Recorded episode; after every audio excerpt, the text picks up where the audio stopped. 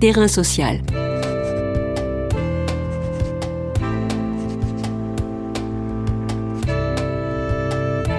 Hugues Chevarin.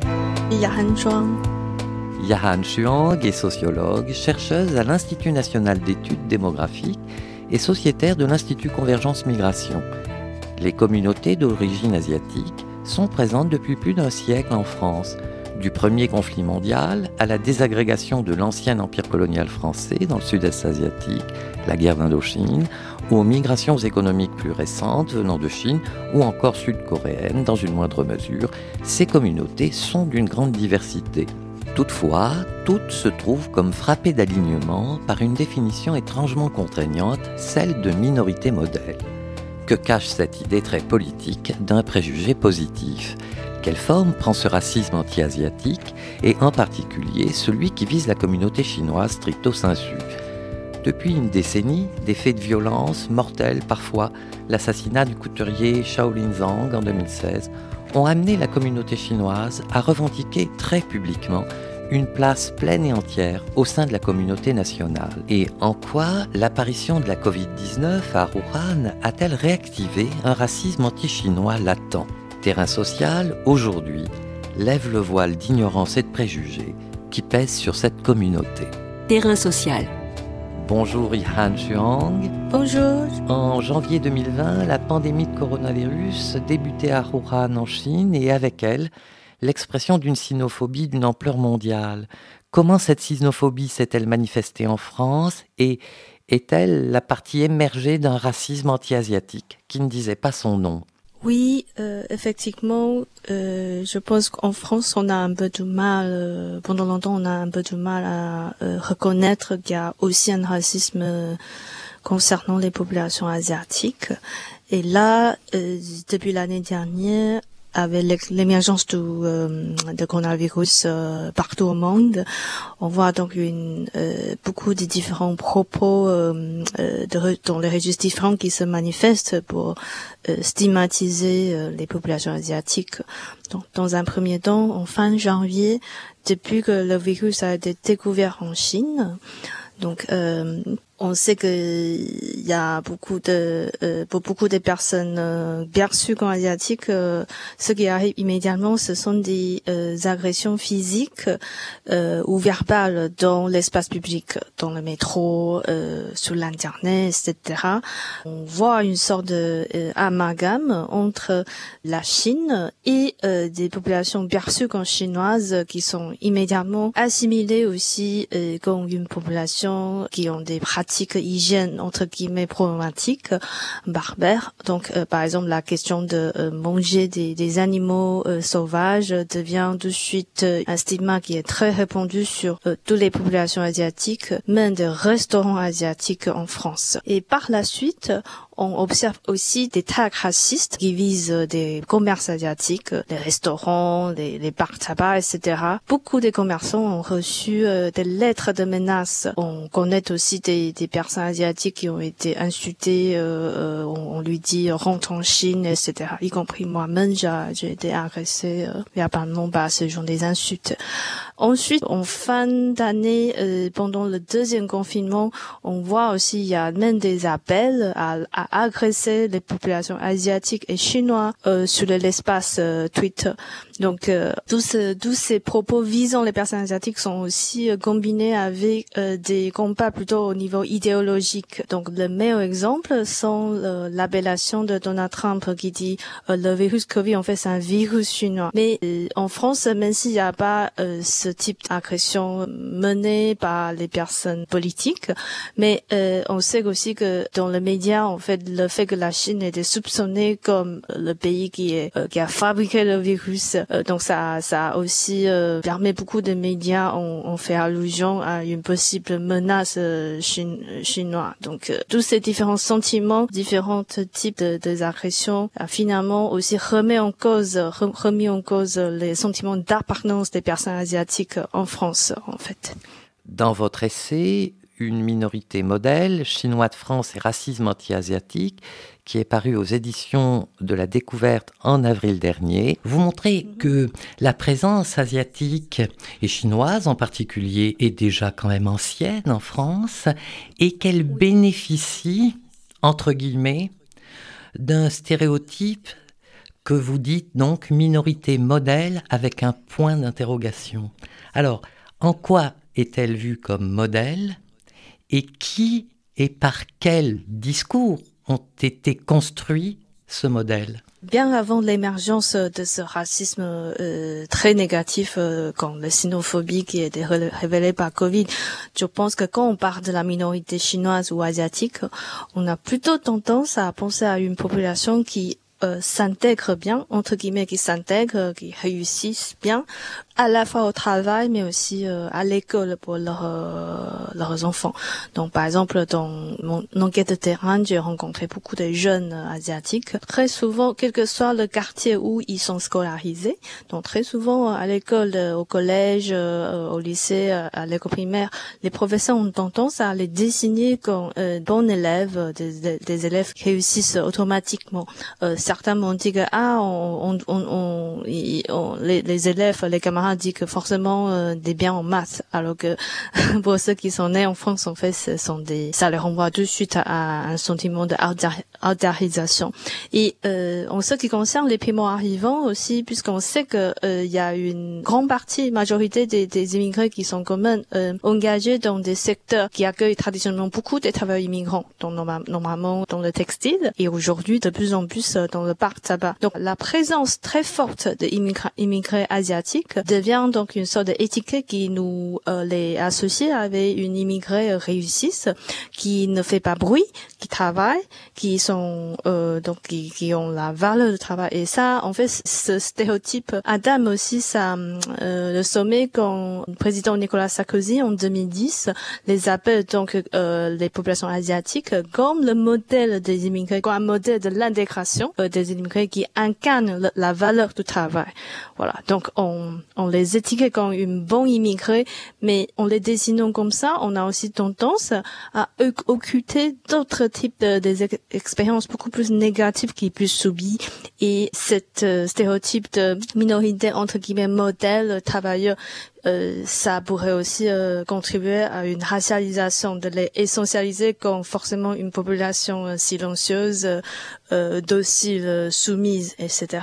Depuis une dizaine d'années, la communauté asiatique, je mets toujours des guillemets, a connu des attaques violentes, mortelles. L'assassinat du couturier chinois Shaolin Zhang en 2016, la mort de Shao Yaoliu en mars 2017. Est-ce que ces événements ont été euh, l'occasion, si je peux utiliser ce terme, de, mobiliser enfin cette euh, communauté pour qu'elle se défende oui, effectivement. Même si beaucoup des euh, immigrés, euh, parfois ils étaient peut-être euh, fiers d'être identifiés comme des bons immigrés ou des personnes travailleuses, etc. Mais je pense que tout, le monde a quand même plus ou moins le sentiment d'être un étranger éternel en France. Et là, les agressions comme ce que subit Chao Lin et Liu Shaoya deviennent donc des catalyseurs qui permettent les immigrés d'articuler leurs sentiments de discrimination à un phénomène beaucoup plus euh, collectif, un mécanisme du racisme structurel et qui les encourage donc à, sortir du silence et dénonce euh, l'existence de ce racisme concernant euh, les populations asiatiques. En quoi les manifestations intergénérationnelles qui ont suivi ces événements revêtent-elles tellement d'importance.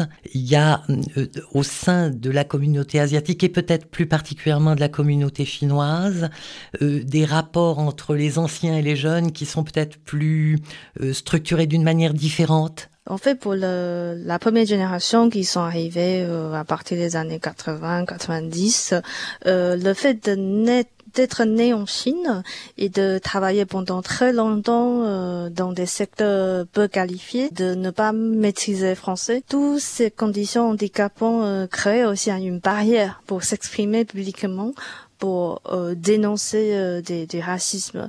Mais puisque leurs enfants sont majoritairement scolarisés en France, euh, ils ont une bonne maîtrise de la langue française, de la culture politique française.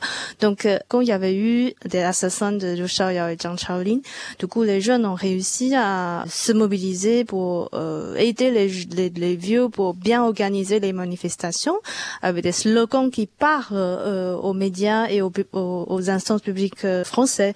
Et par ailleurs, au-delà de, de, ces manifestations très ponctuelles, en fait, ils savent aujourd'hui, ils savent aussi euh, très bien maîtriser les réseaux sociaux, les médias, en faisant euh, de l'exposition, des magazines, des, des petits, euh, des, des podcasts, des émissions sur YouTube, etc. pour euh, mieux exprimer euh, leur point de vue sur euh, la, la, question du racisme et des et aussi de révaloriser la culture asiatique.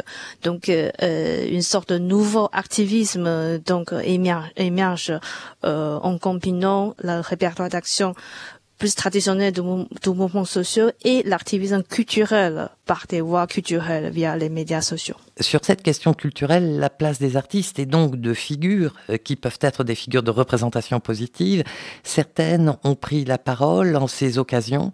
Écoutons l'artiste d'origine asiatique Thérèse sur la radio Le Chantier en janvier dernier. Qui s'est passé, c'est que euh, bah, avec l'arrivée du coronavirus, il y a eu cette euh, montée de la sinophobie euh, en France et partout dans le monde qui m'a énormément touchée. Et comme j'étais déjà un petit peu militante, je me suis retrouvée assez rapidement et sans trop le vouloir, euh, comment dire, sous, les feux des projecteurs, euh, enfin, dans les médias, sur certains plateaux télé, à la radio, etc., pour parler de, cette cause, enfin, de, de, de, ce, problème mais de la cause plus globale qui est euh, la montée de la sinophobie et de du racisme anti-asiatique en, France. Euh, il s'avère que comme j'ai euh, un compte Instagram qui n'est pas encore énorme, dont les followers sont quand même euh, assez euh, engagés, je me suis vite retrouvée aussi comme une confidente. Enfin, on m'envoyait énormément de témoignages, tout plein de choses. je me disais que, que j'avais eu la chance de faire des études, que j'avais la chance d'être de, pouvoir et de savoir m'exprimer, d'avoir une euh, opinion politique sur la question et d'avoir aussi une certaine exposition. Et du coup, je ne pouvais pas ne pas saisir cette occasion de défendre la cause. Cette communauté asiatique et particulièrement chinoise manquait-elle de porte-parole? C'est intéressant, oui. Effectivement, euh, je suis souvent sollicitée par des journalistes qui m'ont demandé si on peut dessiner euh, une porte-parole pour la population asiatique, un peu comme euh, Madame Assa Traoré euh, vis-à-vis la cause de violence policière. Là aujourd'hui, ce qui s'est passé, c'est chez les asiatiques, c'est on, on, voit effectivement plusieurs jeunes, vraiment des jeunes qui ont beaucoup de comptes Instagram. Ils partagent beaucoup de affinité idéologique sur la cause, euh, sur une voie intersectionnelle antiraciste pour souligner à la fois le racisme anti-asiatique et aussi ses conséquences sur euh, certaines euh, sur, sur, des femmes asiatiques ou sur des personnes euh, LGBTI, etc. Mais effectivement, il n'y a pas encore un seul. Euh, c'est pas facile de désigner un seul, une seule porte-parole, mais je ne crois pas non plus que ça soit absolument nécessaire pour l'instant, parce que c'est aussi intéressant d'avoir des voix euh, multiples, mais qui partagent des, des, des opinions publiques pour constituer une sorte de front, en fait. L'Association des jeunes chinois de France, AJCF, sur son site se définit de la manière qui suit Français d'origine chinoise, franco-chinois, chinois de France, nous sommes l'un des visages de la France. Alors, y a-t-il une volonté d'affirmer une différence de lever un coin du voile d'ignorance, et là je vous cite, dont se parle la République française? Oui, oui, effectivement. Je pense que une de, de de l'action de la c'est dans leur euh, courage d'affirmer la double appartenance. C'est-à-dire que euh, traditionnellement, euh, jusqu'au maintenant, là, dans le discours euh, politique français, on a tendance à euh, décrire euh, le modèle républicain comme un modèle assimilationniste. C'est-à-dire, même si on suppose que tout le monde doit être égal dans cette république, mais derrière le rhétorique de modèle républicain, on imagine quand même des gens vont plus ou moins devenus euh, ressemblent à la population majoritaire, qui soit dans, dans le point de vue euh, culturel ou, ou religieux, etc. Euh, dans une certaine mesure, de, de, manière implicite, il y a quand euh, la manière dont le modèle républicain a été employé aujourd'hui, ça suppose quand même vers une voie assimilée comme la population blanche, comme la population majoritaire.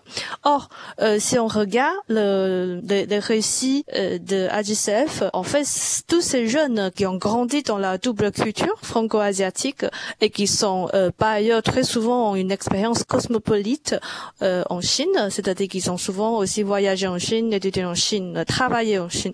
Donc euh, ils assument vraiment leur double appartenance, double identité d'être à la fois française et asiatique. Et en fait, en, affirmant leur double identité, il ne s'agit pas de nier le modèle républicain, mais plutôt de dire que pour que le modèle républicain puisse euh, euh, atteindre son réel idéal, il faut d'abord que ce, cette république voit toutes les différentes couleurs, voit toutes les différentes cultures et origines qui ont coexisté euh, au sein de cette société. Et parfois aussi admettre que ces origines pourraient aussi être la raison des inégalités et d'oppression. Donc je pense que euh, c'est euh, c'est un récit qui a un fort potentiel pour pointer ou pour faire dépasser la limite de mouvement antiraciste aujourd'hui en France. Merci Yahan Chuang. Je rappelle que vous êtes sociologue, chercheuse à l'Institut national d'études démographiques et sociétaire de l'Institut Convergence Migration. Vous avez publié en avril dernier aux éditions de la Découverte une minorité modèle, chinois de France et racisme anti-asiatique. Terrain social.